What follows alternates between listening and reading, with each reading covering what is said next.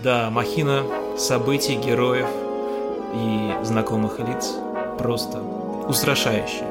Трупы вылавливают из реки, кошки выводят на луну, а, а проститутки стоят э, на своем э, привычном всем углу. Необразовательно получается. Многие несимметричны, если говорить о строгой симметрии, но многие симметричны.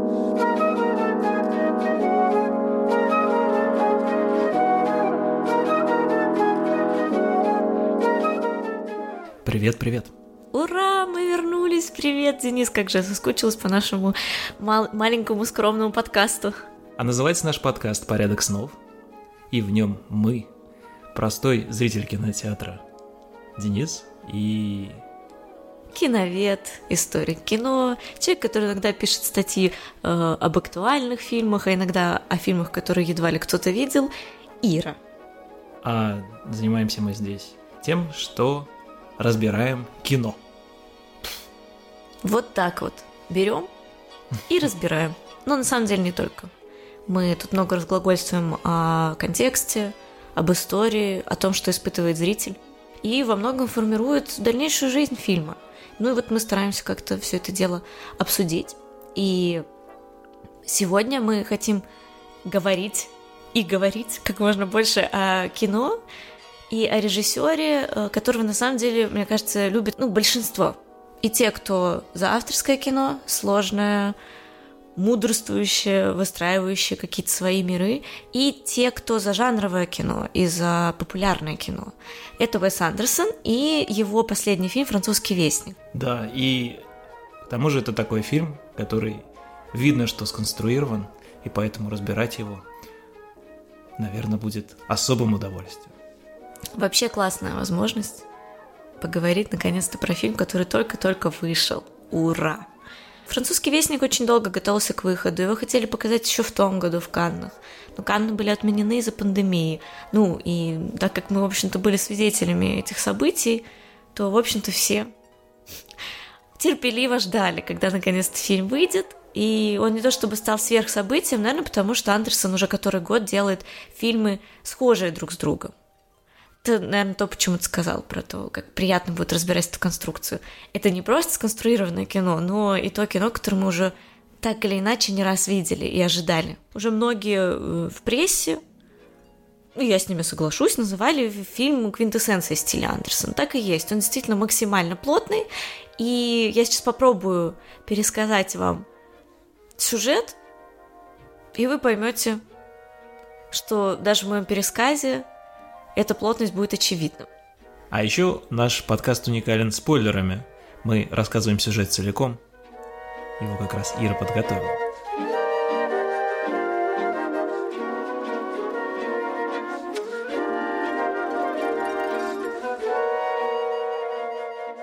Итак, французский вестник или полное название фильма «Французский вестник» приложение к газете Liberty Kansas Evening Sun. Это отделение той самой Kansas Evening Sun, которое открывает э, Ховицер Джуниор, который и становится главным редактором, э, во французском городке. Название у городка говорящее – он называется «Ну и сюрблазе», а, который можно перевести как «тоска на скуке», «скука на тоске», ну или, я думаю, найдутся более удачные варианты. В общем, кажется, что ничего интересного там не происходит, но при этом уже долгие годы а, французский вестник умудряется поставлять и забавить а, американских читателей всяческими европейскими событиями. И в фильме у нас рассказывается три с половиной статьи, они следуют одна за другой о тех или иных событиях. Первое — это небольшой фрагмент э, с... Зарисовкой города. Да, зарисовкой города, за которую отвечает Сазерак, это путевой гид. Э, он едет на своем велосипеде и рассказывает, что там такого интересного в этом тоскливом городке происходит. Происходит там много чего. Трупы вылавливают из реки, кошки выводят на луну, а проститутки стоят на своем привычном всем углу. В общем, Созерак не то, чтобы показывает нам какие-то приятные черты города, но все это завернуто, как всегда, в обложку очень привлекательной андерсовской стилистики, и все это превращается в такую симпатичную студию по стилизации. Да? Мы, с одной стороны, говорим про какие-то неприглядные стороны, с другой стороны, это набор таких очень симпатичных штампов о жизни маленького городка. Но это мы считаем за половину статьи, это такая вводная, а дальше уже следуют настоящие истории. Первая полноценная статья – это так называемая часть железнобетонный шедевр, который рассказывает об одном заключенном художнике Розенталере, который однажды создает в тюрьме самый настоящий шедевр.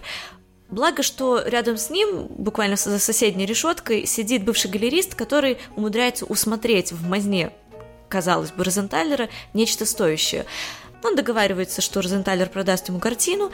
Э, действительно, когда галерист в исполнении Эдриана Броди э, выходит из тюрьмы, он создает огромное события вокруг этого шедевра и договаривается, что Розенталер создаст следующий, весь художественный мир ждет с нетерпением, и действительно, следующий шедевр на подходе.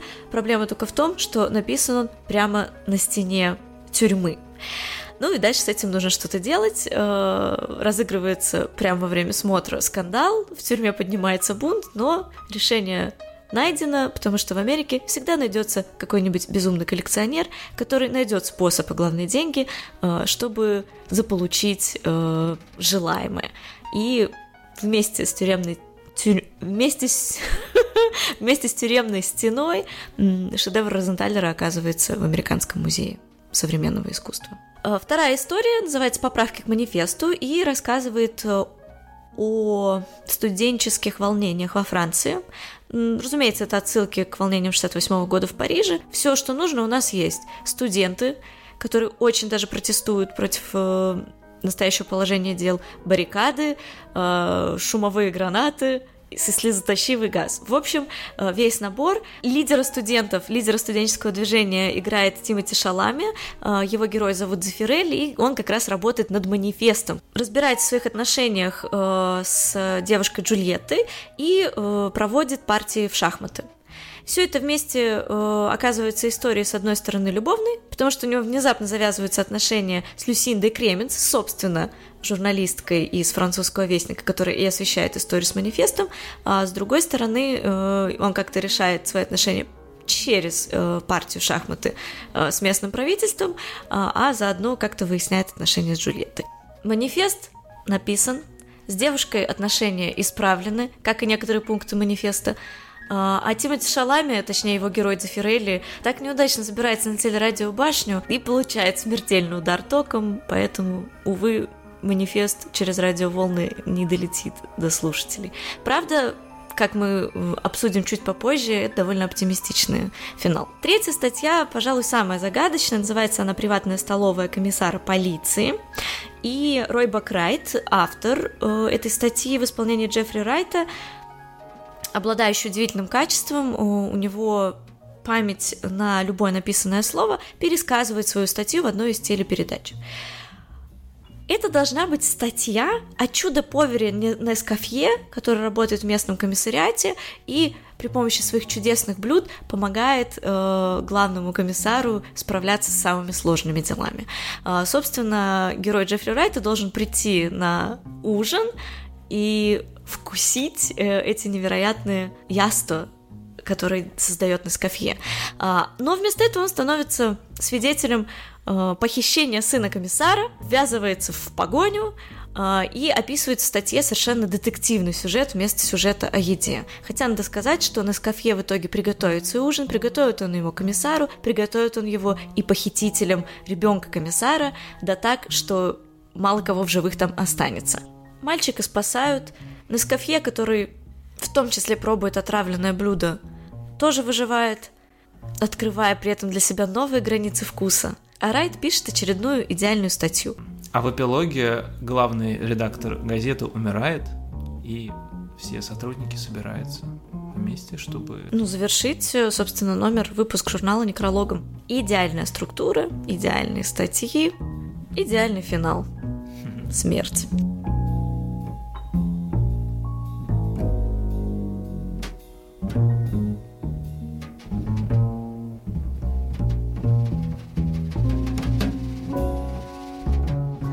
Итак, сюжет Итак. пересказан.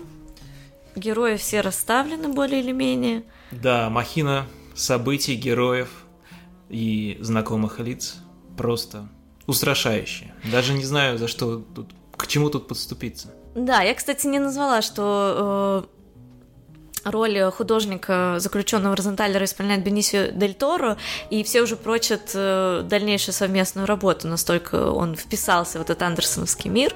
Пантеон, можно сказать. Да, да, абсолютно.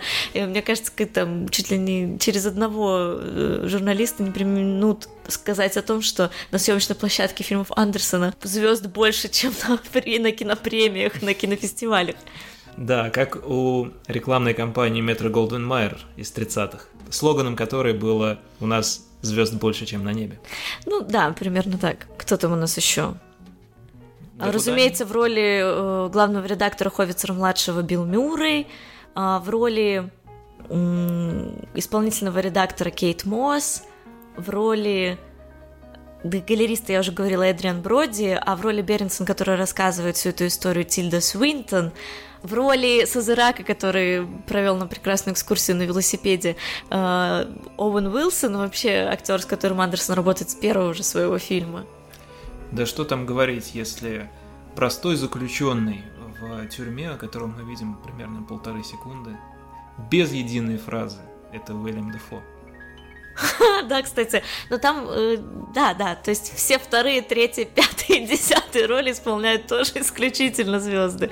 Э, Видела, как кто-то уже у нас в русской прессе огорчался, как, как мало здесь было прекрасной Сир Широнен. По мне, такое было достаточно, потому что кадр с ее ярко-голубыми глазами один из самых выразительных в фильме, честно, на мой вкус. А я даже не помню. Это же кадр из э, третьего рассказа, как раз про э, похищенного мальчика, которого сажают в чулан э, похитители, ну, чтобы получить за него выкуп.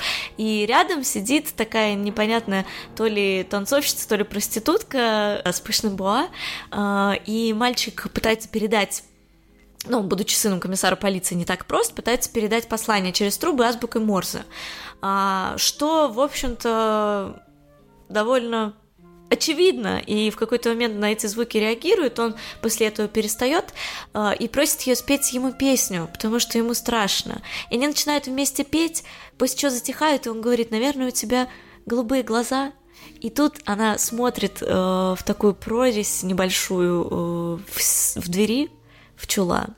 И мы видим ее ярко-голубые глаза. И судя по всему, судя по тому, что среди прочих фильмов Андерсон просил съемочную группу посмотреть процесс Орсона Уэллса, а кто видел, я думаю, это тоже один из самых незабываемых кадров с глазами э, Роми Шнайдер, э, которые появляются между двух досок. Этот кадр взят именно оттуда. Ну, по крайней мере, мое киноведческое сердце подсказывает мне так.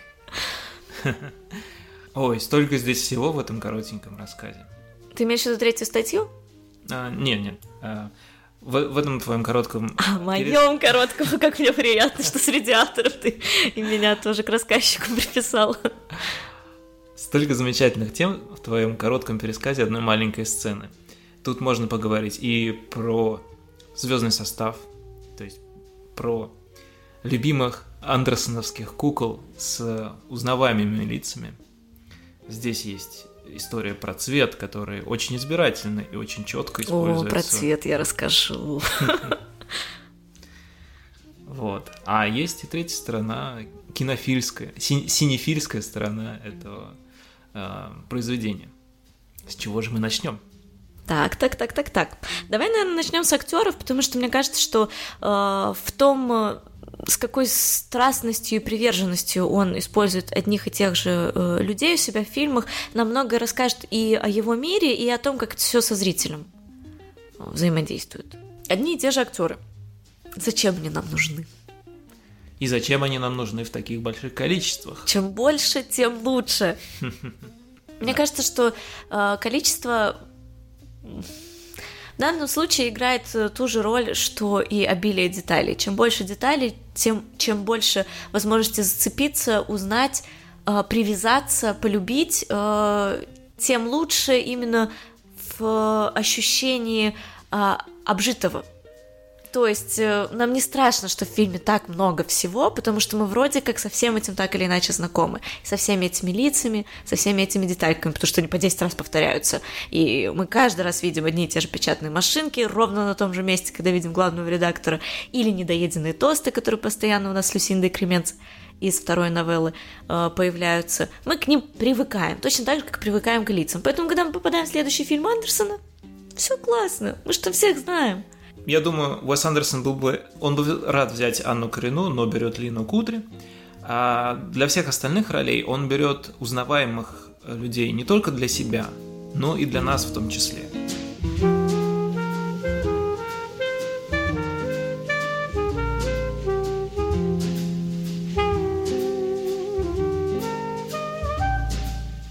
Вообще хорошо, что ты упомянул Лина Кудри, которая в фильме играет Джульетту, потому что это не единственная отсылка, далеко не единственная отсылка в фильме, но я сейчас говорю даже не про каких-то кинематографических прототипов, типа как здесь Анна Горина, а я говорю о том, что почти у каждого героя есть свой прототип из Нью-Йоркера, которому, в общем-то, Андерсон посвящает этот фильм.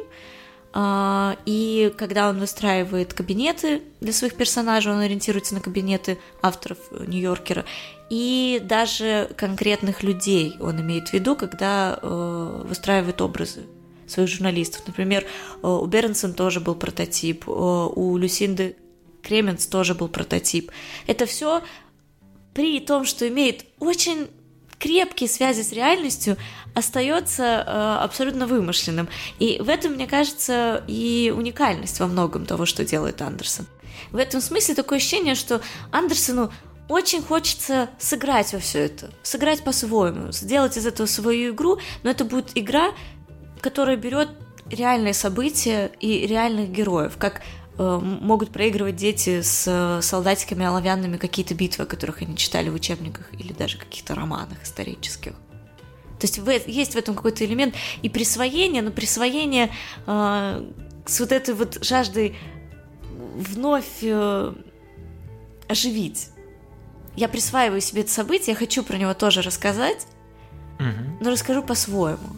И оно снова живет произойдет. Ну, у меня такое ощущение есть. В этом есть очень много легкости, легкости именно детской, да, детской э, беспечности. Вот. Не легкости, даже а. Как будто бы без оглядки он себе позволяет все, что угодно. Ему не обязательно какой-то пиетет соблюдать по отношению к тем или иным событиям э, или отдавать там дань уважения, просто потому что э, это восполняется вот этой детской э, безудержностью игры.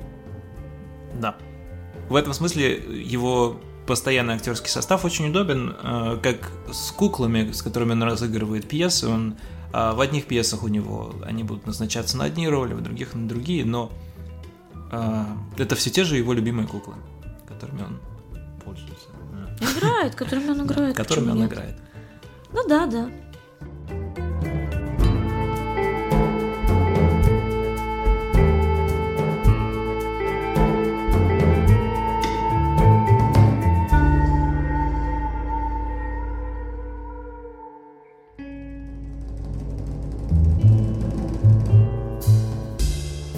Вообще тема детства для него очень важна. Как раз в «Вестнике» она в меньшей мере проявляется. Я бы сказала, что здесь у нас персонажей детских как-то особо нет. Ну, кроме третьей истории, в которой действие связано с, с похищением. Да, да, ну вот, кстати, да, хорошая штука. А, скажем, вторая тема это настоящий coming of age story.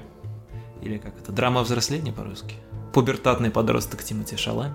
И эм, роскошная Фрэнсис Макдорманд, которая питается его исправляет его ошибки прямо на ходу. Но в других фильмах, конечно, тема э, отношений детей и взрослых сюжетно представлена сильно больше. В том же «Королевстве полной луны», которое про детей подростков, или э, внезапно поиск на Дарджилинг. Это тоже история про то, как три брата э, по-прежнему остаются детьми для своей матери и для своего почившего отца. Ну, мне кажется, это какие-то очень постоянные мотивы, их э, невозможно проследить в каждой картине, но они очень интересным образом переплетаются. Например, вот ты упомянул поезд на Дарджилинг. Детская тема там в первую очередь, как мне кажется, возникает в связке с семьей. То есть семья это место, где ты продолжаешь быть ребенком. Вполне себе жизненная история, ее не нужно сильно концептуализировать, мне кажется, мы все ее на себе прекрасно знаем и испытывали. И поезд на Дарджилинг — это их путешествие к матери, и, возможно, их как раз э, способ справиться с этим детством, которое они никак себя изжить не могут, просто потому что история с родителями, оказывается, не завершена. Мать э, от них уехала, оказалась в каком-то монастыре, отец умер, а они так и остались детьми, э, для которых э, не произошло взросление. Но почему я говорю про интересным образом? Есть точно так же у нас э, крайне странные э, персонажи в семействе Тененбаум, Роyal Тененбаум, да. Семейство Тененбаум. Семейство Тененбаумов, да. Э, в котором э, тоже как бы герои наделены вот этими инфантильными чертами ровно потому, что они как бы остаются, они замкнуты в этой семейной системе. Ну и вообще семья много где у нас э, появляется, так или иначе. Но, например, в Королевстве полной луны, мне кажется, детство связано уже с другим. Детство это пространство ностальгии, потому что тут, э, мне кажется, Андерсон не столько рассказывает про вот эту вот историю про невзросление, какой-то жестяной барабан получается, сколько наоборот он здесь рассказывает, и такими дети у него тоже довольно часто бывают, про детей как взрослых наоборот. Дети оказываются куда более ответственными и жизнеспособными, чем, собственно, взрослые, которые вроде как продолжают играть какие-то свои игры. А дети, наоборот... велосипедов. Да, а дети, наоборот, превращают игры в реальность. В этом смысле, э, я думаю, что 400 ударов, которые Андерсон тоже всех, естественно, попросил посмотреть перед французским вестником, э, важный фильм для него в целом, потому что э, ребенок, как, например, это было там чуть ли не в первом его, в смысле фильм первый «Бутылочные ракеты», но ребенок уже там появился, это была младшая сестричка одного из главных героев, и она тоже вела себя очень по-взрослому, и вела с ним взрослый диалог, при том, что он себя вел как абсолютно ребенок, будучи взрослым. Ну так вот, а, и «Королевство полной луны» затрагивает как раз тему ностальгии, которую Андерсон тоже много на что накладывает. Но это не всегда прошлое, которое произошло как историческое время.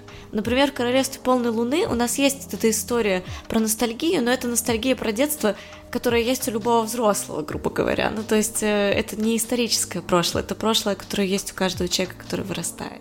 Я знаю, что у меня тут который, который, который, но мне кажется, что, кстати говоря, это неграмотная для статей структура идеально подходит, чтобы описывать мир Андерсона. Так он любит накладывать тексты, смыслы и рамки э, в своем изображении, что э, придется как-то свыкнуться нашим слушателям, потому что который, который у меня будет появляться здесь стабильным. Вот. Э, Поэтому да, здесь, э, здесь скорее история... Да, с мальчиком, с сыном комиссара полиции абсолютно такая же, он очень взрослый, при том, что он играет ребенка. Да. Он принимает важные решения, он очень выдержан, продуман, он не впадает в истерику, и даже когда он говорит, что ему грустно и страшно, э, судя по всему, он просто отвлекает ее от этой морзянки, которая выстукивал только что на трубе. И зато герои взрослые действительно наделены какими-то довольно инфантильными чертами. Но здесь, опять же, Андерсон перекладывает на них как на авторов, как на творцов, как инфантилизм, который превращается в эксцентрику людей, творящих что-то, создающих. Ну и позволяет, соответственно, главному редактору, э, Ховицеру Джуниору или младшему, э, их за это любить. Как, вероятно, и сам дико любит всех своих персонажей.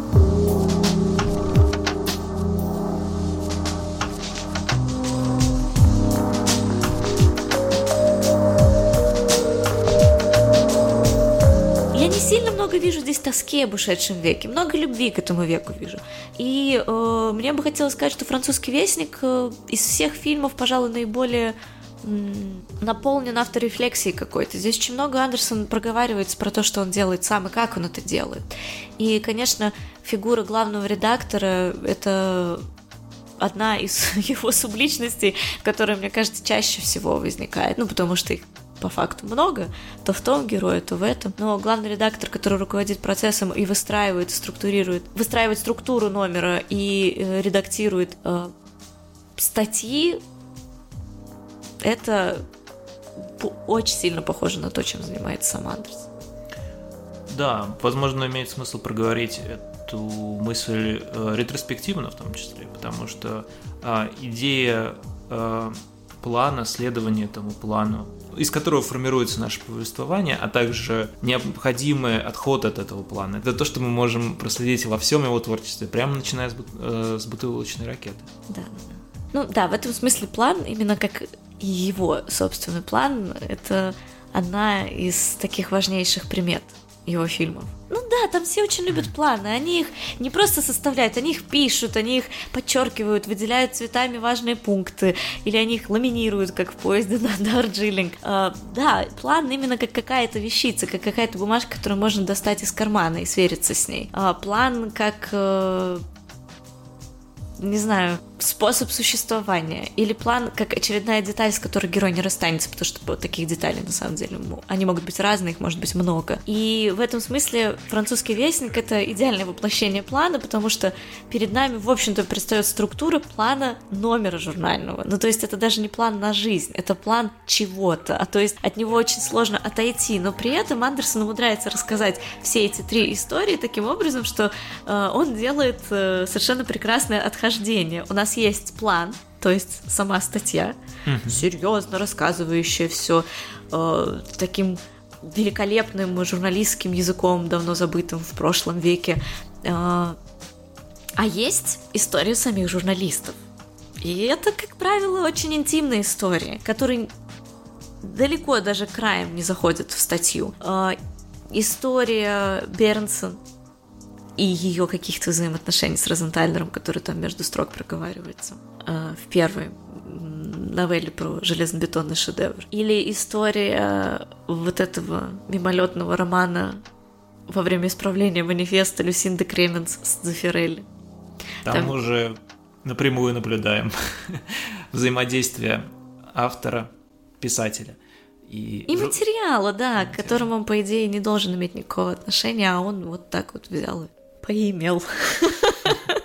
А третья новелла, так это вообще очень странный детур, потому что э, журналист должен писать историю про повара.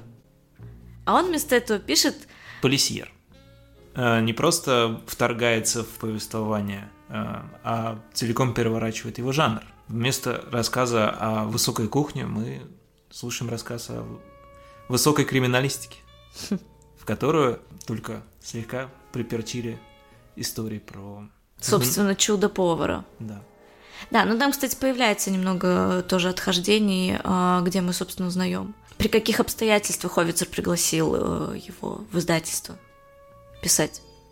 Да, классическое лирическое отступление.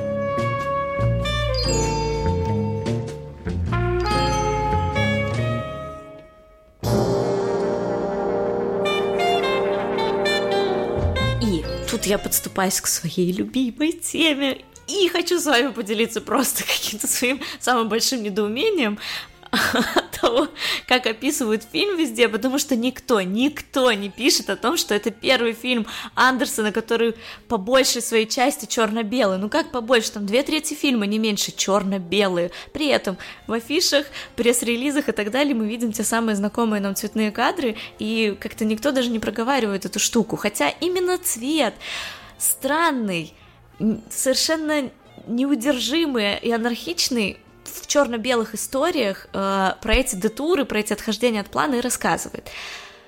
Поясняю. Просто меня, правда, это сильно задело. Мне кажется, я впервые видела такого Андерсона, это было реально нечто новое. Да, это не отменяет квинтэссенцию стиля и того, что он здесь все свои приемы по сто раз снова применял, но он дал нечто глобально новое, и это, мне кажется, совершенно э, неожиданный поворот. Все три новеллы, которые рассказываются, они даны черно-белыми в основе своей. Это и есть то прошлое, про которое он рассказывает, тот текст, который уже написан, и который вот нам показывается. А, а как раз э, здание, точнее комнаты уже редакции, э, все эти кабинеты. Условное настоящее. Да, да, да, настоящая рамка, да, а, она цветная. Ну и, в общем-то, те даже рамки, из которых нам авторы повествуют эти истории. Бернсон читает лекцию, и из этой лекции нам рассказывается ее статья. И она тоже цветная. Ну, как всегда, это у Андерсона. Она очень гармонично решена по цветовым там триадам. В общем, художники, дизайнеры все постарались на славу. Все это выглядит, как всегда, э, дико привлекательным для глаза э, и очень сбалансированным. Э, ну, то же самое происходит и там с третьей новеллой, э, где э, Райт на телепередаче пересказывает свою статью, и там тоже все цветное. Mm-hmm. Хотя она в какой-то момент э, переходит в черно-белую. А черно-белые, собственно, сами статьи. Но там время от времени происходят вот эти странные цветовые всполохи, и цвет он совершенно иной. Он не такой, как обычно у Андерсона. Ну, например, в истории про заключенного тюрьма у нас черно-белая. Но какой ей еще быть? Это какой-то не, несдвигаемый порядок, какая-то система, это решетки, это ограничения, и это прошлое. И, в общем, там много можно всяких коннотаций накрутить, но она черно-белая, это неотменимо. Это кино про искусство, в конце концов. Как же его снимать, если не черно-белым? Пока что это кино про тюрьму. Как раз-таки в тот момент, когда там появляется искусство, это черно-белое внезапно становится цветным. Но это не тот цвет, который мы привыкли видеть у Андерсона, что вот у нас, значит, есть такой э, такого мягко ох, охристого дерева стол, а на нем телефон бежевый, а на телефоне темно-коричневая трубка, а вот сидит у нас редактор, и у него там темно-коричневый галстук, и все это так подобрано, что оно как будто бы сделано из одних все материалов, как бы и стол, и герои, и ковер, и книжки. Здесь все совершенно иначе происходит. В какой-то момент заключенный э, вместе со смотрительницей, которая э, его модель в том числе, или Сиду, э, разговаривают, он смотрит на потолок, там неровная побелка, какие-то пятна, и вдруг он видит там свою будущую картину. И эти пятна становятся цветными. Но это абстракция. Это такая цветовая абстракция с какими-то розово-красно-оранжевыми тонами, которые потом действительно переходят к нему более или менее, ну, по крайней мере, в этой технике на полотно.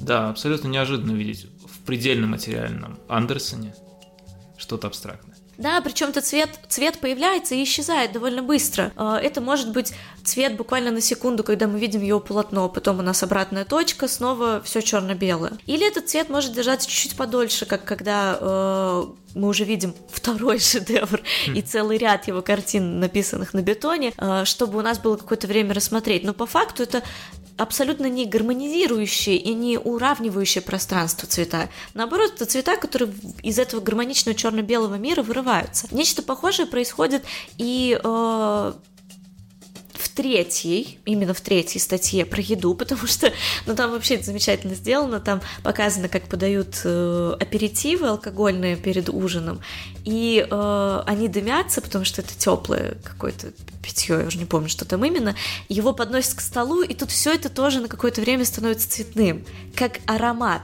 который расцвечивает внезапно этот черно-белый уклад. Ну, тоже в данном случае комиссариат, тюрьма, mm-hmm. тут одно и то же более-менее. И действительно, потом, когда Нескафе уже готовит свои блюда, э, у нас появляется полиэкран, на одной части появляется его блюдо, чер... э, цветное как раз, а другую часть экрана занимает черно-белое застолье.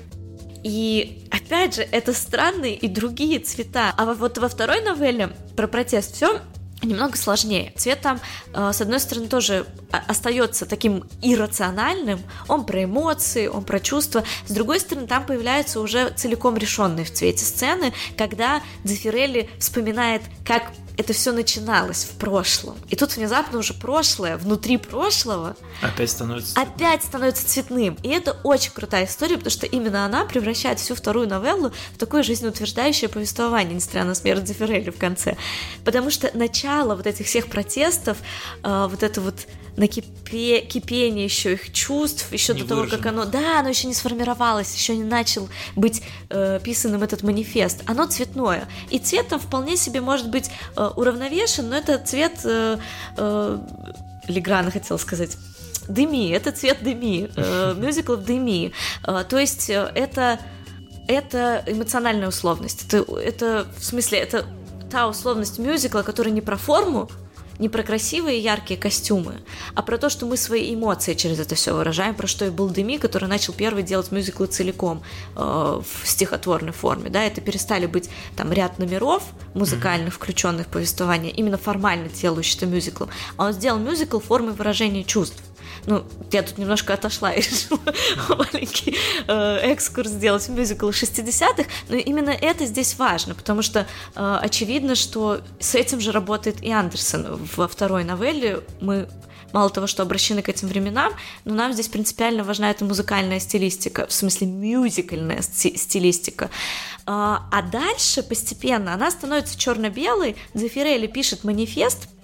У нас время от времени появляются какие-то э, цветные фрагменты, когда речь снова заходит о чувствах, потому что вся вот эта история, этот любовный треугольник, Люсинда Кременс, э, Джульетта и Дзефирелли, он здесь существует. Как только между ними начинаются какие-то э, искры летать, начинают искры летать, там цвет снова появляется, ну не говоря уже просто о превосходной любовной сцене Дзефирелли и Джульетты, когда, значит, э, Кременс говорит, так, ребята, идите уже и будьте друг с другом вместе в постели. На что Джульетта беспокойно говорит, ну я же девственница. И Дзефирель отвечает, ну я тоже. Ну, не считая мисс Кременс. И вот эти двое прекрасных девственников идут, чтобы соединиться в любовном соитии. И это все происходит э, как часть отступление от манифеста за кадровым текстом Циферелли и в очень специфических и ярких цветах, которые да они ничьи, не андерсоновские, ничьи еще. Это просто очень яркие, фигачащие с экрана прямо на зрителей эффектные цвета и они нужны именно такими, и это не похоже на Андерсона ни разу. А вот в конце, где Зефирелли должен с радио читать свой манифест, и, увы, ничего не получится, он снова черно-белый. Зато в тот момент, когда прерывается радиовещание, все, кто его слушает, то есть потенциально родители, старшее поколение, которые наконец-то э, обратили внимание да, на то, что происходит, они цветные. И вот это, мне кажется, прям крутая история про то, что они переняли вот эту эмоцию, и они и дальше мир будет меняться. Вот, да, ты что-то хотел сказать. Нет, я подумал, что когда я смотрел, мне показалось, что он просто говорит из настоящего момента. То есть э, его манифест долетел до нас. То есть... А, то есть он оттуда говорит, а они цветные, как, как мы, если бы сидели цветные. Да. Классно, тоже отличная штука.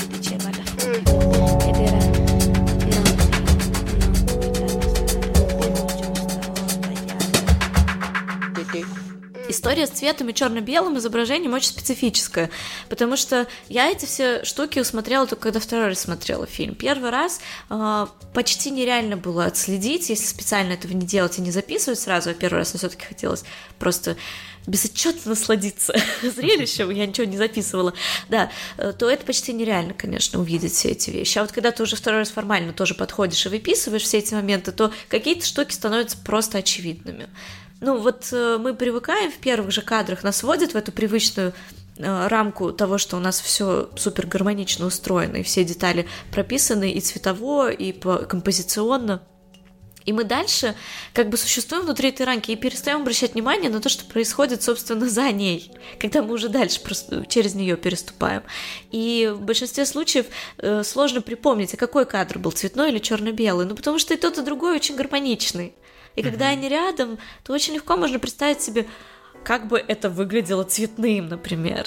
Хотя, опять же, во второй раз, хотя я с тобой это уже обсуждала, да, это, э, во второй раз я только заметила, ты вроде сразу заметил, э, когда во второй новелле у нас происходит разговор, э, там как раз разворачивается вот эта шахматная игра между мэром и Дзефирелли, собственно, все это делается через какие-то баррикады непонятные, и э, как раз Джульетта и мисс Кремен вступают в эту свою девичью дуэль, и поколенческую в том числе, да, да. потому что у нас молодость разговаривается, точнее, даже такое еще не, не, не, не пройденное детство разговаривается взрослостью, и вот они там решают не только любовные проблемы, но и всякие другие, то там даже появляется ручная камера, которую у меня в первый раз просто не было возможности заметить заметить. Я настолько была внутри вот этих вездесущих рамок Андерсона, что у него все четко выстроено, что она в центре кадра, что я даже не обратила внимания, что вообще говоря, камера нифига не стоит ровно, она не статичная, она туда-сюда дергается, и да, конечно, мисс Кремец где-то в центре кадра, но именно что где-то, и это принципиально важный момент.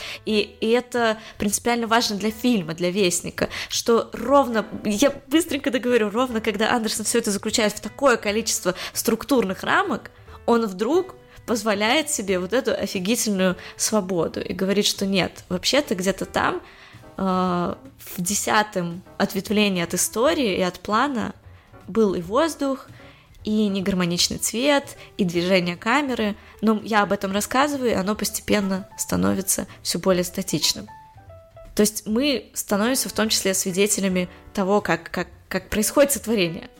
Ну, это классно, это очень классно. Поэтому, мне кажется, это ну, с авторефлексией сильно. Мало того, что движение камеры еще и ручное, это то, что невозможно представить в абсолютно структурированном Андерсоне вот его позднего периода, который мы сейчас обсуждаем. Очень важно, что ты говоришь о ручной камере как способе оторваться от той жесткой структуры, о которой ты говоришь, потому что я уже не помню, в каком-то из ютубовских видео была история про то, что Уэс дает э, возможность актерам на краткий период, секундочку или 10 секунд в течение э, фильма вырваться из э, жесткого тайминга и фраз, которые они должны либо услышать, либо сказать прямо сейчас, потому что Уэс очень быстро монтирует и mm-hmm. очень быстро говорит. Но в любом фильме есть этот момент, где э, герой может просто прожить эту секунду, а не сыграть по, а не сыграть ту эмоцию, которую от него ждет режиссер mm-hmm. прямо сейчас. Когда я смотрел этот фильм, я уже знал э, о таком способе mm-hmm. смотрения Уэса Андерсона, и я внимательно смотрел. Будут ли эти 10 секунд свободы в этом фильме? Их не было. Они, да? Их не было у актеров, но они были у камеры, они были А-а-а. у планов, когда, а, на мой взгляд, эти 10 секунд свободы были псевдостатичных, э, псевдостоп-кадрах, которые мы наблюдали, например, в сцене э, заварушки в тюрьме, когда все актеры выстраиваются как будто бы красивую картину, но мы видим по дыханию, по легкому дрожанию рук, что на самом деле это длящийся план, и актеры просто замерли.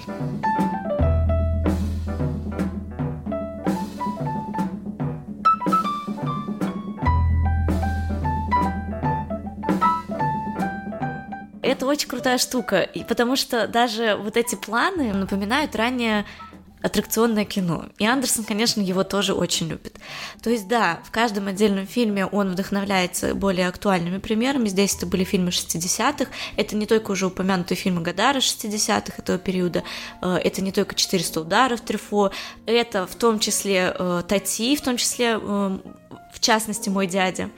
И, кстати, от моего дяди, мне кажется, здесь далеко не проезды на велосипеде с Азерака, а первый самый кадр, потому что, ну вот кто не видел, мой дядя, это совершенно прекрасное кино, и там есть длинный план, где э, Тати э, выходит из своей квартиры, и там такой домик сложно сочиненный с лестницей, и вот он идет, и так или по определенной схеме с соседями, там с кем-то здоровается, проходит вниз, там двор живет своей жизнью, и вот так в первом же плане э, Вестники, где у нас идет такой редакторский официант с утренними напитками на подносе, и он проходит э, по лестнице, мы вот видим то в одном окошке, то в другом. Это абсолютно андерсоновский план. То есть у нас на общем плане здания все это композиционно выстроено. И как заведенные, как механизм, как какие-то старинные часы с фигурками, все это живет очень ритмизованно и обустроено. Но вот эта вот история с лестницей и с э, пейзажем французского городка, вот это абсолютно мой дядя. Начало тоже фильма, mm-hmm. где мы Тати первый раз видим. Хотя действительно его герой постоянно на велике колесит, поэтому тут много и должно быть много отсылок. А про процесс я уже упоминала, но есть огромное срез фильмов, как я и сказала, это, о, это вот эти самые ранние аттракционные картины, к которым Андерсон время от времени а, а, обращается, не только в Вестнике. А, это прям первый период кино. Вот, вот оно только появилось, только начало придумывать, каким образом можно развлекать зрителя, и там действительно было очень много а, фильмов, которые сюжетными не назовешь, потому что по факту сюжет еще не научились рассказывать. Но это уже были аттракционы, это было то, что увлекало. И этим, в частности, и первым занялся Жорж Мельес, которого принято называть отцом игрового кино. А, вообще, я бы сказала, что это такой отъявленный фокусник, э, хотя ноги там много откуда растут. А, Мельес показывал фильмы, в которых на первый план выходила условность. То есть зритель оказывался свидетелем какого-то странного события, где черти пляшут, э, какие-то заколдованные номера э, начинают оживать, предметы ходят с места на место, а головы раздуваются до неимоверных размеров. Это все и было огромным набором аттракционов, который раскачал Мельес. Он в прямом смысле прям выработал весь э, инструментарий, на который способна была э, пленка, ну, вообще способ съемки фильма, что из этого можно было вытащить прикольного. Но у него были и очень узнаваемые кадры, ну, помимо того, что он тоже любил центрировать, хотя обычно это было связано с тем, что он просто-напросто выступал на сцене, а, но была история с большим довольно фильмом про, э, количеством фильмов про путешествия, где мы могли видеть э, поезда, я даже не про путешествие на Луну, там у него летит ракета, но э, мы ее видим цельной. А вот с поездами было иначе, потому что он как будто бы их разрезал наполовину, и мы видели срез поезда. Э, не переживайте, все пассажиры оставались в целости и сохранности, просто мы видели, что происходит внутри. Ровно то, что очень любит делать его Сандерсон в своих фильмах. Да, и э, мне кажется, что первый раз я обратила внимание, возможно, до отеля Гранд Будапешт я и не видела, хотя, скорее всего, появлялась где-то.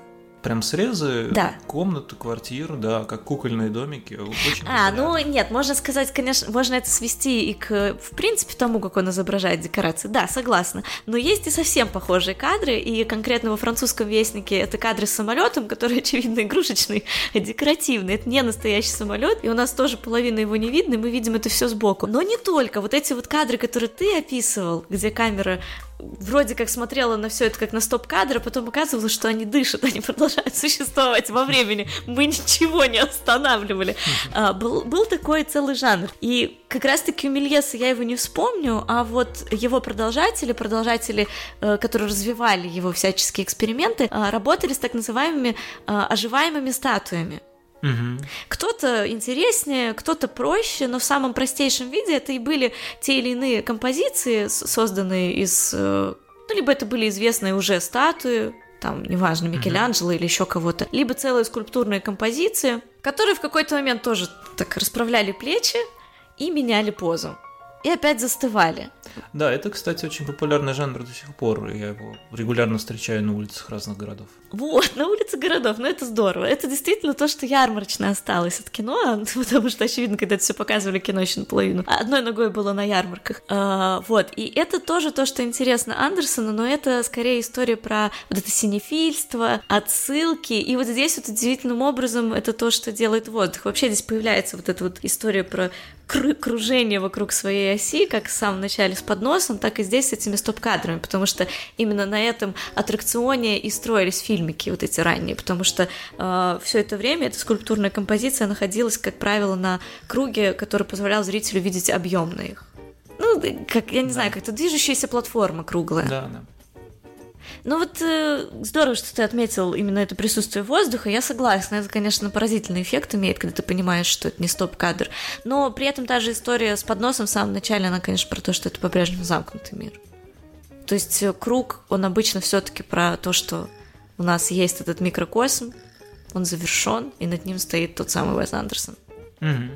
Да. То есть как э, любое движение камеры, оно оказывается в все еще внутри мира Уэса Андерсона. Да, да, ну вот, да, это как раз э, про тот круг, который появляется ближе к финалу в поезде на Дарджилинг, когда герои добираются в итоге к своей матери, и у них там происходит какой-то разговор перед сном, мать уходит, но мальчики, а они там именно что мальчики, не выдерживают и говорят, мама, ты ничего нам не решила, нам испортила жизнь, мы до сих пор тут как дети не можем смириться с произошедшим, нам нужно поговорить. На что мать в исполнении Анжелики Хьюстон садится и говорит, давайте мы об этом помолчим. И камера начинает свою медленную круговую панораму от лица к лицу. Но между этими лицами мы видим довольно много прямых движений камеры, тревел, тревелингов, э, которые происходят но она просто движется вдоль, на самом деле, вдоль кадра, в котором у нас появляются какие-то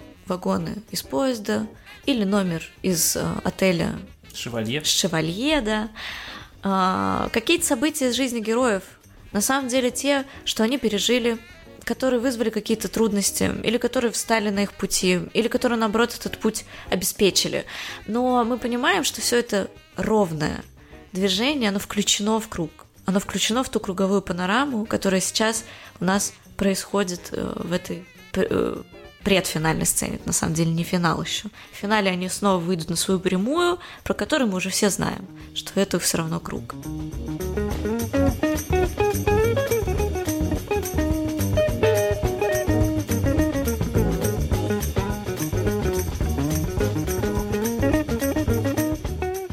Давай знаешь, э, будем честными, если кто э, будет что-то говорить про Андерсона, то, скорее всего, это будут какие-то совсем очевидные штуки, по которым мы его кадры узнаем. Симметрия.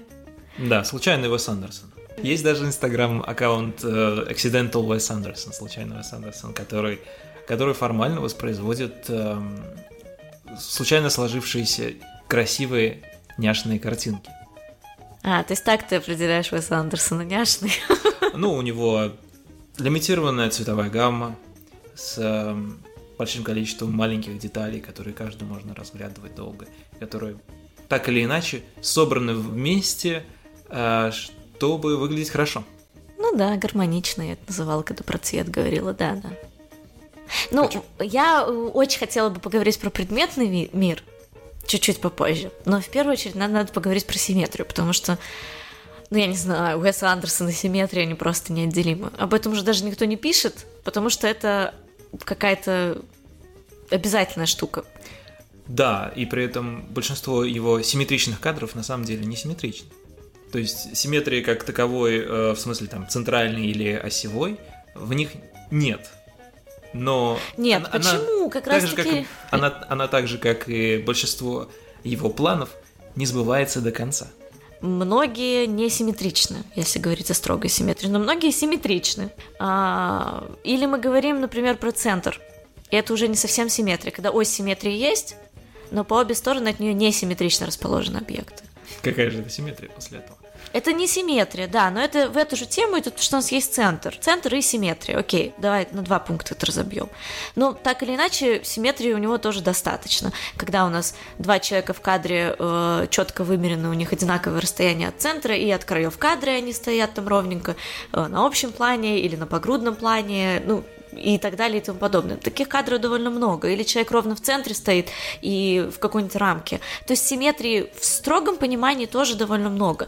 Но надо сказать, что Андерсон ведь не единственный, кто таким пользуется. И э, Кубрик, э, которого мы тоже узнаем по симметрии, разумеется, на Андерсон повлиял, и, более того, и у одного, и у другого это про тот самый контроль мира. Другое дело, что как бы у Кубрика автор, мироздание, судьба, это все вещи неотделимые, это такой рок, который достигает э, фильм, ну, из-за него много что отвечать может. В Барри Линдоне это в чистом виде, там, например, происходит сияние, это отель, ну и так далее и тому подобное. Мы можем находить то, что давлеет, что определяет, собственно, этот рок. У Андерсона иначе, у него тоже есть история про контроль, разумеется, мы уже про это говорили не раз. И в контексте э, композиции кадров в целом, составления, и говоря про круг. Но у Андерсона в том числе симметрия про коммуникацию. То есть у него это не будет злой рок, который давлеет. Это скорее будет такое положение, которое даст возможность, в принципе, героям коммуницировать. В тот момент, когда они окажутся симметричны э, по отношению к центру кадра,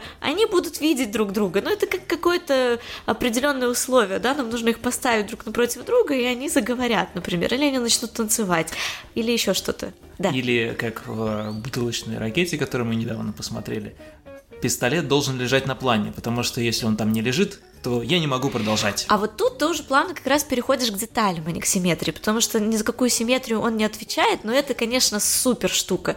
Я вот с тобой этот фильм впервые смотрела, э, и э, я вообще очень люблю, это отдельный такой жанр, это не всегда получается, но люблю в какой-то момент, когда уже вроде как автор известен и так далее, э, обращаться к его первым фильмам, особенно если я их не видела, хотя пересматривать тоже бывает полезно, потому что в них он еще не сформировался, он еще не отточил какой-то набор собственных авторских клише, которыми пользуются из фильма в фильм, он их еще только формирует. То есть он уже как э, художник более или менее, видимо, сформулировал для себя там какую-то систему мира, ну или даже не сформулировал, предощущает. Но он так или иначе проговаривается. И, конечно, вот эта сцена с пистолетом, про которую ты сказал, это прям какой-то клад. А, потому что, да, там же у героя Оуэна Уилсона, ну, просто какой-то сумасшедший человечек, э, импульсивный, неуравновешенный, э, детский, по-детски абсолютно себя ведё, ведущий, э, с, очевидно, какими-то проблемами в коммуникации с социумом, в той, которая признана конвенциональной, да, он себя странно ведет. Uh, он разрабатывает тот самый прекрасный план, по которому они будут дальше с его друзьями действовать. А вместе... А? Подельниками. А, да, и они втроем сидят за столом, посередине Оуэн Уилсон пытается проговорить пункты, но с левой стороны его друг постоянно тянет руку и пытается повертеть в руках э, пистолет. На что Уилсон постоянно говорит, положи на место, положи на место, я так не могу. А до этого у нас был совсем короткий э, крупный план как раз вот этих деталей. У нас там на какой-то газетной как раз листе лежал этот пистолет, рядом э, бумага, на которой Уилсон записывает этот план. Ну, там чуть ли не фломастеры И рядом карта, лежали. да. Карта, карта, да. И нет, у нас больше нету, как потом это будет у Андерсона, повторения этих деталей. У нас пока что еще все они двигаются с места на место, то есть не пришиты к столу. Но уже здесь вот эта одержимость, пусть пистолет лежит здесь, иначе план не удастся, она как бы на, ну, надолго вперед предопределяет то, как это все будет устроено в итоге. Потому что, конечно, все эти детали, и для того, чтобы мы их узнавали и к ним привязывались, просто по ходу фильма, потому что их очень много, они должны будут повторяться, они должны будут принадлежать определенному герою. Это не всегда предметы, ну, хотя предметы тоже, то есть э, там мы все помним э, деревянный палец э, Марго из семейства Тененбаум и ее постоянную сигарету, там Здесь у Джульетты во французском вестнике есть э, пудреница, с которой она не расстается, и на протяжении там нескольких секунд в одном кадре может несколько раз туда посмотреться. А, ну, в общем, какие-то такие штуки. Но есть и одни и те же фразы, есть одни и те же звуки, которые произносят герои. What do you mean? That's my trademark. То есть, грубо говоря, все то, почему, например, э, там начиная с, 10, с 1910-х, 1920-х, когда придумывали только каких-то комических героев и наделяли их определенными атрибутами, ну, зрители узнавали их, хотели идти дальше, потому что это был знакомый герой. Так оно и здесь существует, но Андерсон это делает внутри своего мира, и он не ограничивается, ну, какой-то предметной атрибутикой, то есть это огромное количество каких-то дополнительных деталек, которые окружают героя, ну, и мы, соответственно, по ним, э, к нему привыкаем а по ним легче привыкнуть, да. Э, Нам не нужен для этого никакой э, психологизм, вживание и так далее. Мы просто видим э, шапку или берет или велосипед, и мы понимаем, что это наш парень.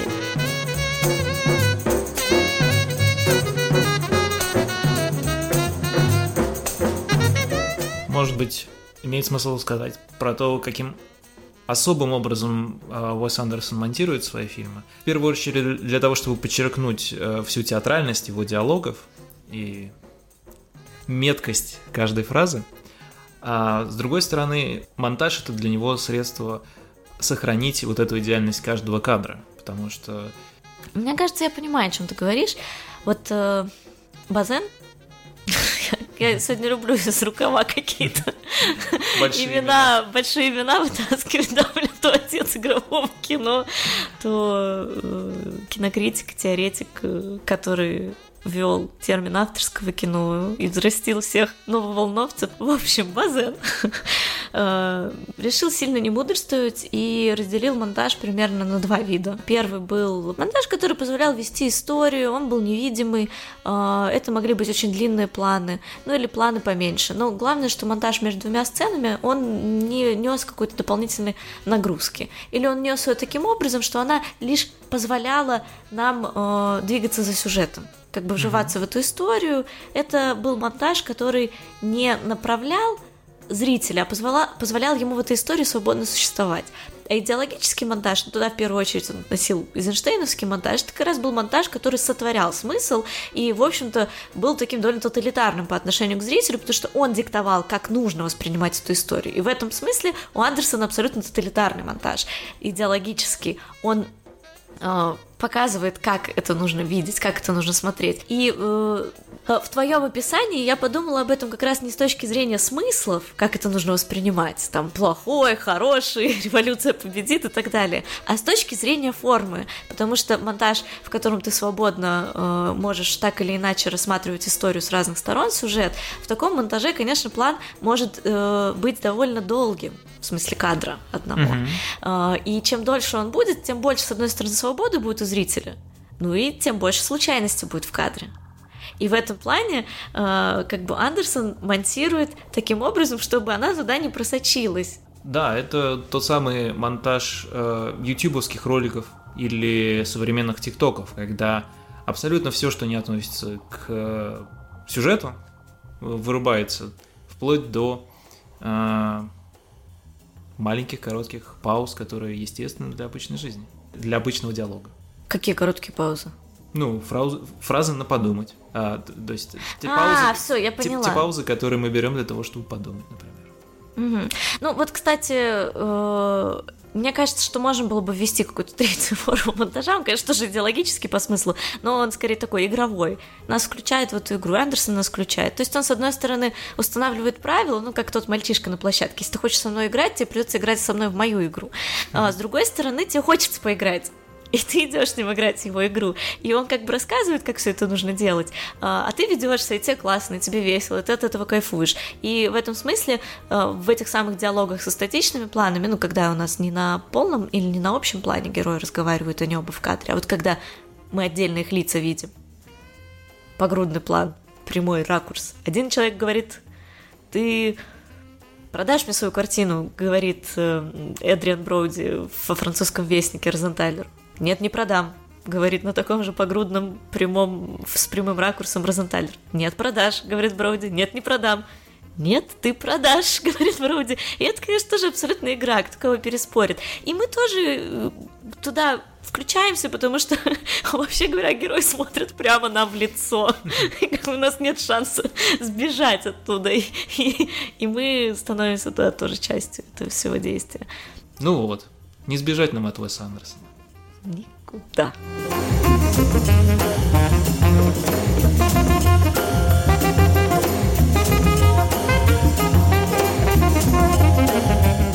Будут ли у нас какие-нибудь выводы в этом подкасте?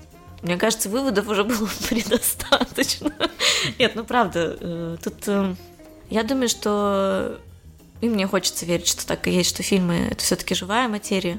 Даже когда это такой, казалось бы, жестко сочиненный авторский мир, все равно они, ну знаешь, вот эти лазейки, которые ты замечаешь, а, где фильм продолжает дышать, где мы туда, где мы можем вкладывать свои смыслы. А Андерсон, кстати, этого совершенно не запрещает. У него так много деталей, что каждый вычитывает по какому-то набору своих собственных любимых э, свои смыслы. Кто-то говорит, что французский вестник о ностальгии, кто-то говорит о тоске по 20 веку, кто-то говорит, что это только о редакторском деле. Я вот говорю, что это, конечно, история про самого Андерсона и про то, как он делает кино. Но они все А я, вот, правомерны. а я вот, например, говорю про то, что это про театр. Да, да, да, да. Ну и также э, в каждом фильме, на самом деле. И за счет того, что Андерсон те или иные мотивы действительно переплетает, и из фильма в фильм ведет. Вот то, о чем мы говорили, да, и ностальгия, и детство, и у него есть история определенно про управляющего. Это может быть управляющий отелем или управляющий редакции, да, человек, который отвечает за то, чтобы все шло по плану. Да. За, то, чтобы все выглядело так, как будто так и задумано.